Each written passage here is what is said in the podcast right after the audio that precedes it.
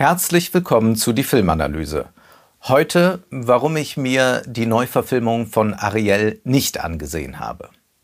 Ich hatte mir eine Woche im Voraus die Karte gebucht, man gestatte mir diesen persönlichen Einstieg, und wollte mir diesen Film am Tag des Erscheinens ansehen. Aber je näher der Termin rückte, desto größer war die Unlust, mir diesen Film anzusehen. Und an dem Tag war es dann ganz furchtbar. Ich sah mir noch einmal das Trailermaterial an, hörte in die neuen und alten Songs rein, las ein paar Kritiken und die Unlust war plötzlich derart groß, dass ich mich im letzten Moment entschied, mir diesen Film nicht anzusehen und das Ticket zu stornieren, damit Disney nicht die 12 Euro von mir bekommt. Warum habe ich mich entschieden, mir diesen Film nicht anzusehen? Denn sonst stelle ich mich ja gerne auch dem Schlechten. Es geht aber nicht darum, dass es sich bei Ariel sehr wahrscheinlich um einen schlechten Film handelt. Schlechte Filme können ja aufschlussreich sein, manchmal sogar unterhaltsam, spannend in Bezug auf ideologische Problematiken. Auch das Scheitern, das Misslingen kann mitunter erhellend sein. Ariel ist aber ein anderes Phänomen oder diese neue Disney-Kultur ist ein neues Phänomen.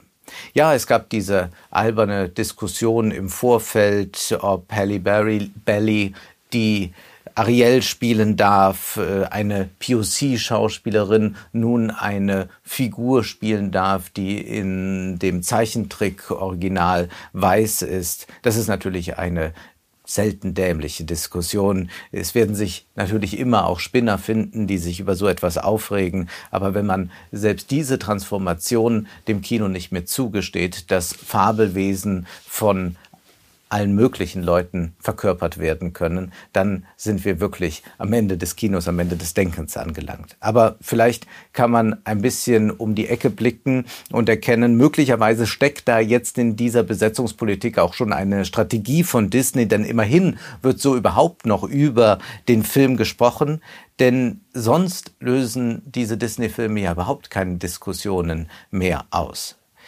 Im Prinzip finden wir bei all diesen Diskussionen um Besetzung in Disney-Filmen etwas, was von diesem wunderbaren Meme zum Drohnenkrieg schon vor vielen Jahren auf den Punkt gebracht wurde. Auf diesem Meme kann man ja sehen, zwei Zivilisten, ein Mann, eine Frau, die bombardiert werden von Drohnen und der Mann sagt, äh, das nächste Mal sollen die Drohnen wohl von Frauen gesteuert werden und die Frau neben ihm sagt, really make you feel like you are part of history.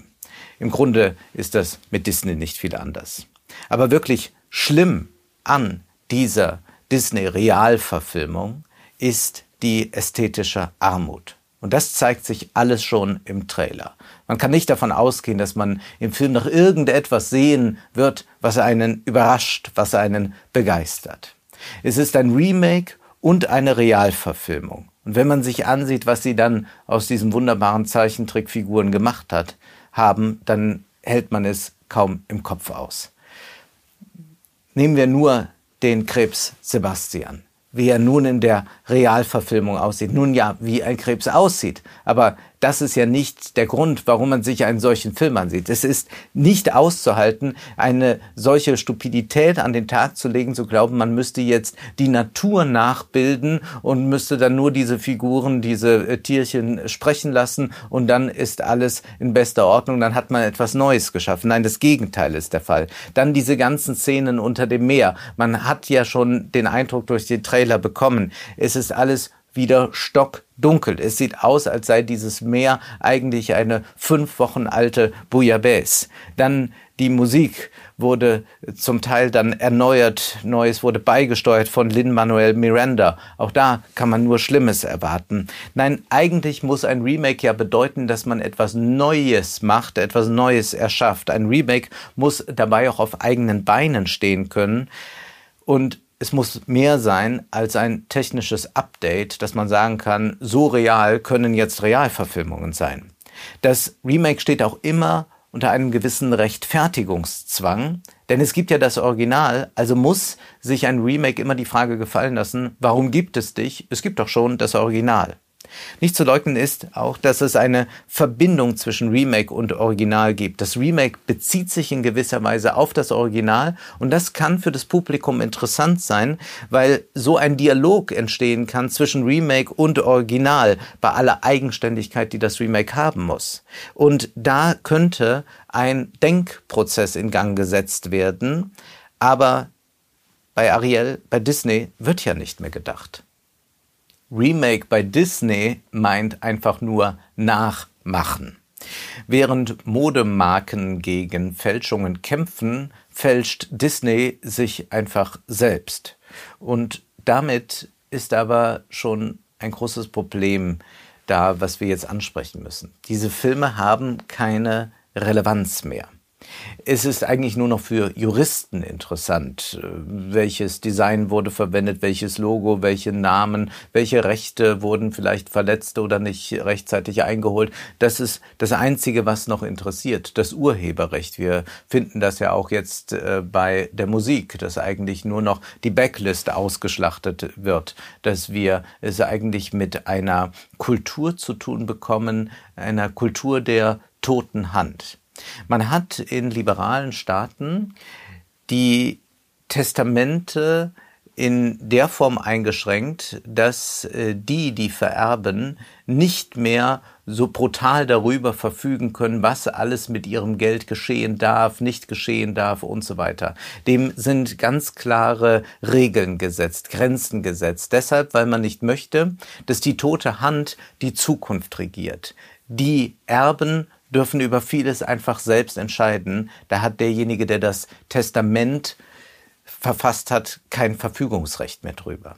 Aber wir selbst leben in einer Kultur der toten Hand, die bestimmt ist von den Toten, von alten Urheberrechten, von irgendwelchen Lizenzen. Und diese Zombie-Kultur der toten Hand, die bringt dann eben eine solche Kulturproduktion hervor, die selbstredend gut zum Zeitgeist passt, wo wir auch ständig Untoten begegnen. Derzeit eine große Debatte darüber, ob wir wieder mehr Patriotismus brauchen und dergleichen.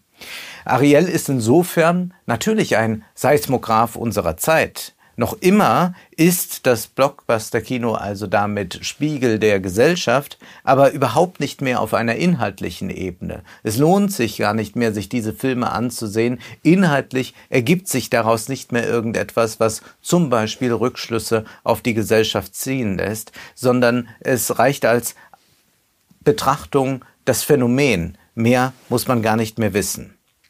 Der Film ist ja eine besondere Ware deshalb, weil er eine sehr riskante Investition ist. Man weiß nicht, ob Publikum kommen wird oder nicht.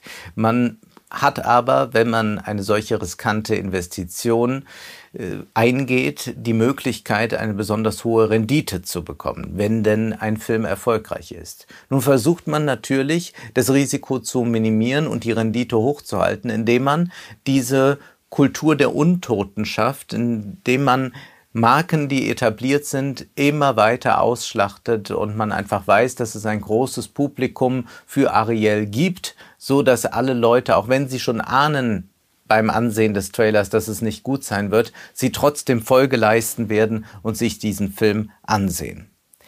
Diese Kultur der Nachahmung und diese Kultur, die einzig auf Rendite ausgelegt ist, führt zu einem Verlust von Relevanz für das gesamte Blockbuster-Kino.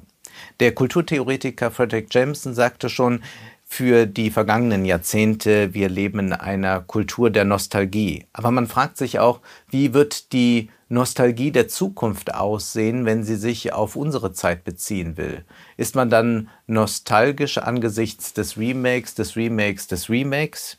Wir treten jedenfalls auf der Stelle. Die Debatte um Repräsentanz zeigt das nur allzu deutlich. Unfähig, etwas Neues zu schaffen, dürfen jetzt aber alle mal auf dem Karussell mitfahren, das sich ja doch nur im Kreis dreht. Wir müssen hier auch mit einem Missverständnis aufräumen bei diesen Realverfilmungen, es gibt ja jetzt über ein Dutzend schon davon von Disney, hat man ja diese Idee, dass man jetzt tatsächlich etwas schaffen muss, was vorher nicht möglich war. Zeichentrickfilme, Zeichentrickfilme entstehen aber nicht aus einem Mangel an echten Schauspielern heraus, wie man ja auch einen Maler nicht als jemanden definieren würde, dem der Fotoapparat fehlt. Der Stoff von Ariel ist ja nicht das Originelle, nicht das Was erzählt wird, das wurde ja auch schon vorher erzählt, sondern das Wie. Nun ist aber der Vorwurf, die Kulturindustrie homogenisiere und normiere, sei sehr seriell, ja nichts Neues. Das war tendenziell immer richtig, aber nun kommt doch noch etwas hinzu. Wenn man mit der Diagnose um die Ecke kommt, dass es nichts Neues mehr gibt, muss man sich den Vorwurf gefallen lassen, dass das auch nicht gerade eine neue Diagnose ist. Das ist auch das Problem von Julietta Kalders, die in einem Aufsatz mit dem Titel Everything is Retrograde schreibt, die Ironie beim Schreiben dieses Aufsatzes besteht darin, dass die Phänomene, die ich zu beschreiben versuche, selbst schon endlos artikuliert, modifiziert und recycelt wurden. Je weiter ich mit dem Schreiben fortgeschritten bin, desto häufiger und ernster habe ich mich gefragt, was der Sinn dieses Essays ist. Ich habe nichts zu sagen, was Frederick Jameson und Mark Fisher nicht schon gesagt haben. Was mich dazu gebracht hat, diesen Artikel zu schreiben, war ein Gefühl des Wahnsinns, ein Gefühl der Wiederbelebung oder des Neustarts und ein gewisses schwarzes Grauen angesichts der Vorstellung, dass die Macher der des Kapitals sie immer weitermachen werden mit allem, was sie zur Hand haben, während die Erde brennt und im Wasser versinkt. Diese Frustration ist groß und ich kann sie nachvollziehen. Und natürlich denkt man an Mark Fischers These, dass die Zukunft verschwunden ist. Mark Fisher sagte auch, Neoliberal capitalism has gradually but systematically deprived artists of the resources necessary to produce the new. Ist es wirklich nur die systemische Alternativlosigkeit, die sich in Produkten wie Ariel zeigt? Wenn wir an Maos Kulturrevolution denken, da finden wir dort das interessante Phänomen, dass nicht nur alle westliche Kultur verboten wurde, sondern dass man auch die eigene Kultur ganz, ganz stark beschnitt. Während der Kulturrevolution durften nur noch fünf Modellopern, zwei Ballette und eine Symphonie aufgeführt werden. Das war's. Zensur ist natürlich heute nicht mehr nötig. Es reicht, Kapital um die Aufmerksamkeit so zu delegieren, dass das andere kaum noch stattfindet. Denn tatsächlich treten wir bei der Blockbuster-Produktion auf der Stelle und Disney ist das beste Beispiel dafür. Aber es gibt ja auch noch sehr viel anderes, das aber dann nicht mehr stattfindet, weil wir es nicht mehr sehen. Und der entscheidende Unterschied zu Maos Kommunismus und zu unserem Kapitalismus ist ja eigentlich, dass das Versprechen da ist, dass der Markt immerhin eine große Vielfalt uns präsentiert. Diversity ist das Hochwertwort unserer Zeit. Für das Blockbuster-Kino gilt das aber immer weniger. Das eine ist die Remake- und Fortsetzungs- und Realverfilmungskultur. Das andere ist aber die Irrelevanz dessen, was man Inhalt nennen kann. Und es ist auch der Mangel an Schönheit. Ariel von 1989 war ein schöner Film. Er setzte selbstredend technische Maßstäbe, aber die Kreativität, die sich dort entfaltete, war enorm, obwohl es sich um ein Produkt der Kulturindustrie handelte zur Steigerung der Rendite. Schaut man sich den Trailer des neuen Films an, dann versammelt dieser nur Geschmacklosigkeiten. Wenn wir über die KI sprechen, dann reden wir häufig von Wahrscheinlichkeit, also so funktioniert ChatGPT. Nach Wahrscheinlichkeit wird ein Wort auf das andere folgend ausgewählt. Und wir sprechen über Alignment, über Anpassung. Wie muss man also die KIs anpassen, dass sie dies oder das tun oder nicht tun? Das ist im Prinzip auch die Strategie von Disney. Wie stellen wir eine hohe Wahrscheinlichkeit her, dass die Leute wieder ins Kino gehen? Nehmen wir einfach noch einmal Ariel. Und wie passen wir das dann ein bisschen an den Zeitgeist an, damit man uns nicht her, hinterher auf die Füße tritt? Warum aber bin ich nun nicht in Ariel gegangen? Nun, es war die Angst vor der Langeweile. Mit Langeweile ist nicht das gemeint, was man als Mußezeit bezeichnen könnte. Also die Zeit, in der man wirklich ins Denken kommt. Langeweile meint er, dass wir es bei diesem Film mit einem Produkt zu tun haben, das uns hilft, die Zeit totzuschlagen, ohne dass es uns so richtig auffällt.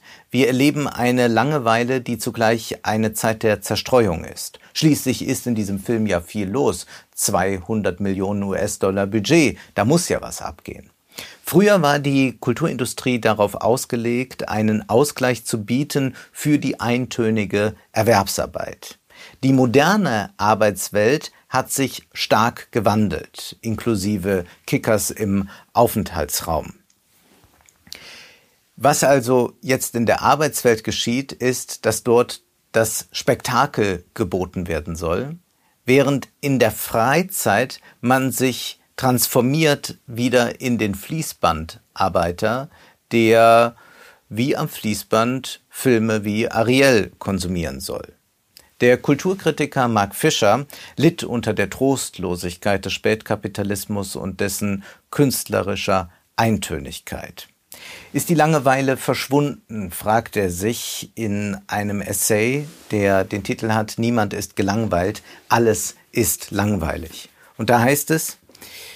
die zeitgenössische Form des Kapitalismus hat zwar die Langeweile abgeschafft, nicht jedoch die Gelangweilten. Im Gegenteil, man könnte sagen, dass das Langweilige omnipräsent ist. Wir haben zum größten Teil die Erwartung aufgegeben, von Kultur überrascht zu werden.